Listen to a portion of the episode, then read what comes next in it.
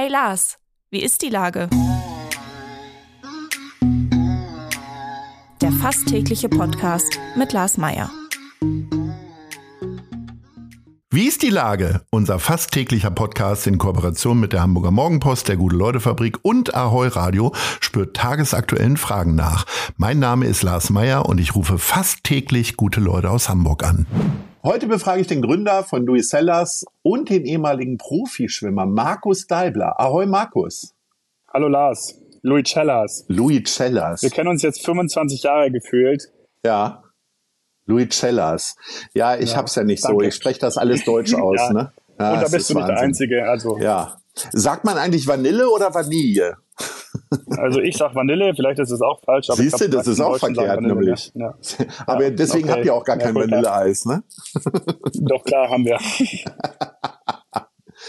Zuckst du noch zusammen, wenn ich sage, dass du Profischwimmer warst? Äh, holt dich das, holt dich die Erinnerung dann ein? Nein. also ähm, tatsächlich habe ich jetzt, warte mal, was ist denn jetzt? Von einem, also im letzten halben Jahr war ich ab und an schwimmen. Das habe ich jetzt, ähm, 2014 habe ich aufgehört. Jetzt mhm. knapp zehn Jahre her. Ich sag mal, Pi mal Daumen, sieben, acht Jahre habe ich mich äh, wenig bewegt und bin auch gar nicht geschwommen. Und jetzt in den letzten ein, zwei Jahren habe ich ein bisschen Spaß daran wieder entdeckt nach, nach langer Pause und schwimme mal hier und da ähm, mit ja, alten Menschenmannschaften, also Masters heißt das ja bei den Schwimmern, mhm. äh, ein bisschen hin und her. Natürlich alles gar kein Vergleich zu dem, was früher mal war, aber doch ein ganz cooler Sport, ist mir aufgefallen. Ist das dann ein bisschen so, wie man das über Fahrradfahren sagt, das verlernt man nicht? Und hast du schon mal von vornherein so eine Grundschnelligkeit, anders als ich? Auf jeden Fall. Also die Technik verlernt man, glaube ich, nicht, nicht so schnell wieder. Und ähm, Grundschnelligkeit ist ohne das, ja, die ist einigermaßen da. Was natürlich gar nicht da ist, ist Austauchen. Ne? Also ich sag mal, wenn ich jetzt ähm, 50 Meter auf Zeit schwimmen würde, dann wäre ich da 10% von meinen Bestzeiten weg. Und wenn ich 400 schwimme, bin ich wahrscheinlich 50 Prozent weg. Ja. Ohne die Zahlen groß mir überlegt zu haben, aber klar, also wenn es ein bisschen länger wird, dann ist, dann merke ich schon, dass ich nicht so viel gemacht habe in letzter Zeit. Jetzt hast du ja äh, dein ganzes Leben oder dein halbes Leben im Schwimmbecken äh, verbracht, äh, mit dem leckeren Chlorwasser und so weiter. Äh, bist du so ein Typ, der dann so gar nicht ins Meer geht, weil an die Steine und den Rest der Natur wie Quallen und so total nerven? Nee, bin ich überhaupt nicht. Also ich, ich liebe es im Wasser zu sein und das hat für mich auch schon äh, immer, also gar nichts mit dem Schwimmen zu tun gehabt. Ne? Also das war für mich immer Baden, wenn wir im Urlaub waren. Im Meer, am See, im Fluss, äh, irgendwo. Und das habe ich immer sehr, sehr gern gemacht. Und tatsächlich war ich auch dieses Jahr jetzt, ähm, ich war im Mai in Italien im Urlaub. Das war also es war zu der Zeit, als dieses Riesenunwetter aus Italien auch hier in Nachrichten war. Also es war ähm, eher, eher schlecht und, und kalt und ins Meer ein, zweimal am Tag muss aber trotzdem sein. Also wir hatten da zum Teil echt 14 Grad Wassertemperatur. Und ähm, doch, äh, ins Wasser rein mache ich sehr gern. Und das hat ja nicht so viel zu tun jetzt mit, mit Schwimmtraining. Aber ja. dass mich da ein paar Steine oder Quallen abhalten würden, so ist es nicht. So, jetzt warst du äh, in Italien, das ist ja gemeinhin das äh, Mutterland von äh, Speiseeis. Ist das dann ähm, auch so ein bisschen eine berufliche Orientierung für dich und futterst du dann jeden Tag drei unterschiedliche Kugeln von Eisdielen oder lässt sich, lässt sich das alles kalt? Also das mit Italien Mutterland, das meinst du? Da machst du mal bei uns einen Eis-Workshop mit in der Osterstraße, dann erzählen wir dir da was zu. Sehr gerne. Und, ähm, das nächste, ähm, ich doch, also überall wo ich bin, esse ich sehr gerne links und rechts alles an Eis, was es, was es gibt und probiere das. Und ähm, es gibt schon auch in Italien sehr, sehr viel Standardeis, was mich nicht so vom Hocker haut. Und in, wir waren auch mal einen Tag in Venedig und da, jetzt weiß ich den Namen nicht mehr, aber ähm, gab es schon eine, eine Eisdiele, die richtig, richtig, richtig gutes Eis gemacht hat. Ähm, da würde ich, ähm, da bin ich wahrscheinlich äh, auf dem Hin also an der Hinrunde und an der Zurückrunde, wahrscheinlich bin ich zweimal vorbeigegangen an dem Tag. Also die war schon richtig gut. Den Namen fällt mir jetzt nicht ein, aber ich habe sie auch über Google Maps gefunden. Ähm, also wenn man da Eis eingibt, dann gibt's da eine, die noch besser bewertet ist als alle anderen. Und die äh, sind schon richtig gut in dem, was sie machen da. Aber es ist ein bisschen, also äh, gut. Wahrscheinlich ist die Dichte in Italien ein bisschen höher. Aber ich glaube, in vielen Städten gibt es ähm, ein paar gute Eismacher. Was ist denn eigentlich gutes Eis? Ich weiß das auch immer beim Burger nicht so richtig, wenn Leute darüber, äh, darüber reden, ach, der beste Burger der Stadt oder wie auch immer. Was ist denn jetzt richtig gutes Eis? Ja, das ist ein bisschen, ähm, Eis ist ja ein Luxus, gut. Also man braucht es im Prinzip nicht. Mittlerweile kostet 2,40 Euro eine Kugel. Ja, und ähm, in dem Sinne, na gut, also da können wir gerne gleich auch nochmal drüber sprechen. Und ähm, Luxusgut meine ich erstmal in dem Sinne, dass es kein Grundnahrungsmittel ist, also von der Besteuerung her schon, aber mhm. an sich essen es nicht viele Leute, um satt zu werden, sondern weil sie sich was gönnen wollen. So und äh, einfach als Snack, als Süßigkeit, also on top, nicht als Abendessen normalerweise. Und äh, deshalb, vor allem deshalb, ähm, ist ja äh, als das Wichtigste, denke ich, der Geschmack. So. Und das ist Geschmackssache. Das heißt, ähm, vielleicht ist für dich auch was anderes ein gutes Eis als für jemand anderes oder für mich. Und alles, was danach mhm. noch kommt, wo, womit wir vielleicht auch werben oder was wir machen, das ist nach dem Geschmack ein Zusatznutzen. So, ist die Milch regional, ist es 100% natürlich, ist es ohne Aromen, ohne Farbstoffe und so weiter. Das ähm, bedingt sich natürlich am Ende auch ein bisschen gegenseitig alles. Aber das Allerwichtigste ist halt, dass es schmeckt und dass es Spaß macht, das zu essen. Was für manche Leute dann auch bedeutet, das muss aus zwei Geschmäckern bestehen, irgendwie, oder es müssen Stückchen drin sein, oder manche sagen, ich will kein Stückchen, wenn ich Stückchen will, dann ähm, esse ich einen Kuchen. So, also da gibt's ganz viele verschiedene Vorlieben und äh, das Wichtigste ist eben, wie gesagt, das ist eine Süßigkeit, dass sie, dass sie der Seele gut tut und gut schmeckt. Worauf können sich denn alle einigen? Was ist denn das beliebteste Eis bei euch? Das ist, wenn ich über alle Läden gucke, also es kommt echt ein bisschen darauf an, ähm, in welchem Stadtteil wir hier äh, sind. Das unterscheidet sich doch ein bisschen. Und wenn wir es über alle machen, einfach gucken, wie viel Eis von welcher Sorte produzieren wir, dann ist es tatsächlich auch bei uns Vanille. Oder Vanille, wie du sagst. Interessant. Und ähm, gibt es denn einen Newcomer? Also ihr habt ja so wunderbare Tafeln, wo man dann irgendwie sich Sachen wünschen kann, irgendwie Himbeer, Basilikum und Kümmel oder was auch immer. Manchmal macht ihr das dann ja auch. Was ist denn jetzt so das verrückteste Eis in diesem Jahr? Ja, wir, wir, wir probieren da gern, gern rum und ähm, wechseln auch die Sorten immer durch. Das Verrückteste, also wir machen jetzt nicht, wir machen nie eine Sorte, um möglichst verrückt zu sein. Also bei uns wird es jetzt kein Schnitzeleis mhm. oder Fisch, Fischeis oder sowas geben. ähm, also kann man ja auch machen und finden Leute gut und alles super, aber da, da ist uns jetzt nicht so richtig nach. Ähm, deswegen das Verrückteste, was dieses Jahr gibt, weiß ich, ich weiß gerade gar nicht, was wir, was wir doll Verrücktes machen. Wir probieren halt ein bisschen rum mit Geschmäckern, Gewürze kann man, kann, äh, kann man nehmen, Kräuter kann man nehmen. Also was gerade ein äh, Lieblings-Sorbet von mir ist zum Beispiel, ist ein Himbeer-Rosmarin, das finde ich mega lecker. Ähm, relativ einfach eigentlich, aber besonders und, und richtig lecker.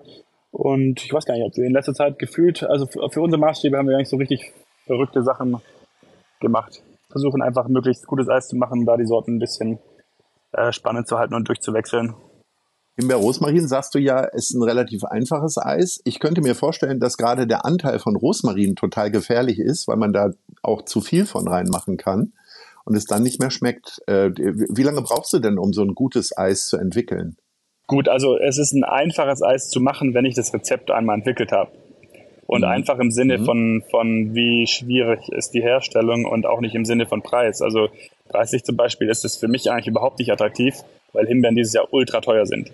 So. Also das war mhm. rein auf, äh, wie kompliziert es ist herzustellen. Und das ist es nicht. Also wenn ich weiß, wie viel Rosmarin ich äh, reingebe, dann äh, ist es nicht kompliziert. Aber klar, also das, man muss natürlich einen Rosmarin mögen, um das Eis zu mögen. Das ist wie bei jeder Sorte. Wenn ich nicht die Zutat mag, dann werde ich das Eis auch nicht mögen.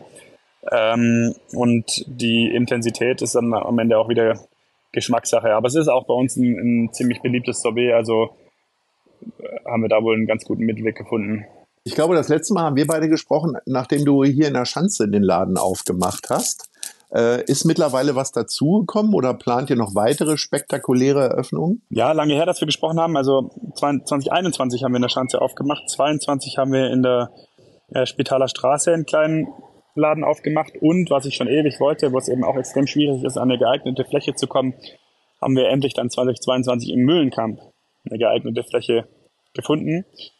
Und ähm, sonst ist es gerade tatsächlich so, ähm, ich habe zwei kleine Kinder zu Hause und ähm, ich bin in der Geschäftsführung operativ alleine und ich bin jetzt sehr, also eigentlich schon immer, aber jetzt noch mehr sehr opportunistisch unterwegs. Also ich muss nicht noch Läden aufmachen, um möglichst eine zweistellige Anzahl äh, Läden zu haben oder so.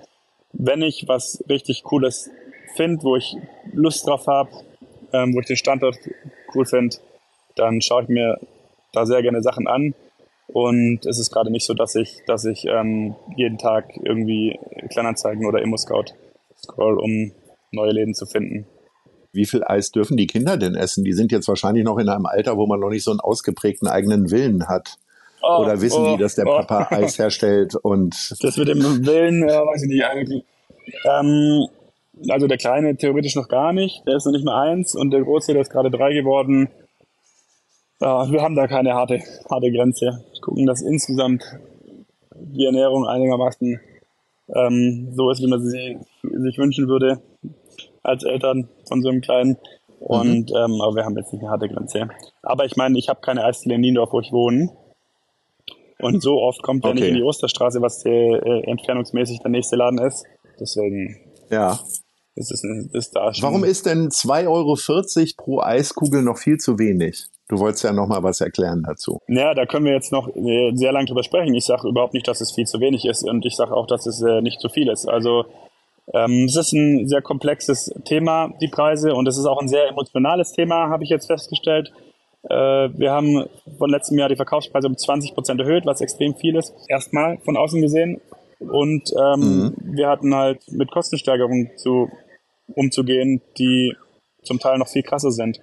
Also, und das ist nicht mal auf eine Sache beschränkt und das ist nicht auf eine Ursache beschränkt. Da gibt's ganz, es ist ähm, ziemlich vielschichtig. Es gibt kaum was, was nicht deutlich teurer geworden ist zusammenfassend, also wenn wir jetzt nicht echt noch fünf Minuten uns nehmen wollen, sondern ist zusammenfassend so, über die allgemeine Inflationsrate können wir nur lachen. Also wenn wir zehn Prozent Kostensteigerung nur hätten, würden wir uns extrem freuen. Ähm, das haben wir fast nirgendwo, sondern überall viel mehr. Deswegen stehen wir oder standen wir äh, mal wieder vor der, vor der Entscheidung, wollen wir irgendwo sparen, wo wir bisher ähm, eben uns die guten Zutaten gönnen. Also wollen wir zum Beispiel günstigere Zutaten nehmen oder wollen wir den Verkaufspreis so anpassen, dass wir weiterhin die Zutaten nehmen können?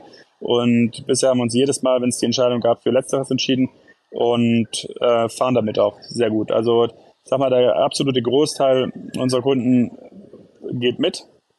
Und es gibt natürlich immer ein paar, die es nicht gut finden. Und wir werden auch ein paar Kunden verloren haben. Das war mir davor klar. Das ist mir danach klar geworden. Wie gesagt, es ist auch ein bisschen ein emotionales Thema. Da wird manchmal auch nicht ganz äh, sachlich dann mit umgegangen.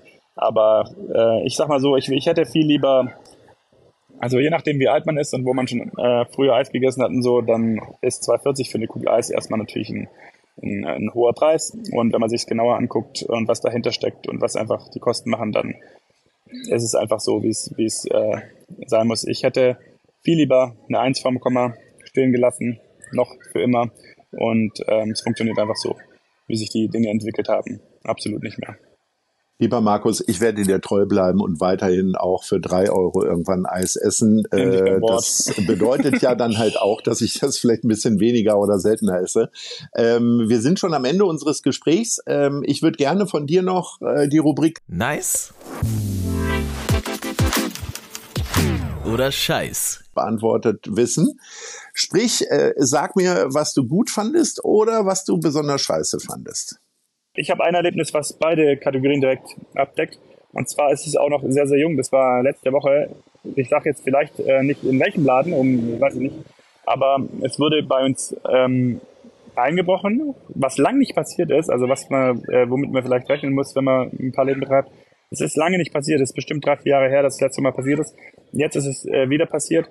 Und ähm, das ist eben erstmal scheiß. Also schade, dass es äh, Menschen gibt, die sich da so irgendwie äh, ja, auf Kosten anderer äh, bereichern möchten. Und es ist aber auch Kategorie nice, weil es war 4 Uhr 15 in der Nacht und es gab Menschen mit Zivilcourage, die das gesehen haben. Und zwar war es schon ein ordentlicher Einbruch. Also es, am Ende ist der Tresor äh, auf Nachtwanderung gegangen, den es gibt. Oh. Also es war schon ein bisschen geplanter und nicht so ganz äh, äh, Gelegenheit. Mhm. Und äh, die Menschen mit Zivilcourage äh, Courage fallen natürlich äh, für mich unter Nice und auch die Beamten und Beamtinnen, die äh, dann ziemlich direkt anscheinend da waren und äh, die Menschen, also die Diebe und Beute direkt wieder eingesammelt haben. Ach, sehr schön. Glück so, also im Unglück, tatsächlich, tatsächlich, ja, Glück im Unglück. Also tatsächlich warte ich gerade noch drauf, dass ich es wiederbekomme. So frisch ist es noch, es liegt noch irgendwo auf der Wache und wird angeguckt, ich weiß nicht. Aber ja, das war mein frischestes Erlebnis, was direkt beide Kategorien abdeckt. Lieber Markus, ich hoffe, dass solche Erlebnisse weniger für dich werden, also vor allen Dingen diese Einbrüche. Und äh, wie gesagt, halte dir die Treue und freue mich auf unser nächstes Gespräch und sage Ahoi. Ja, vielen Dank ebenso. Ciao. Dieser Podcast wird präsentiert von der Gute-Leute-Fabrik, der Hamburger Morgenpost und Ahoi Radio.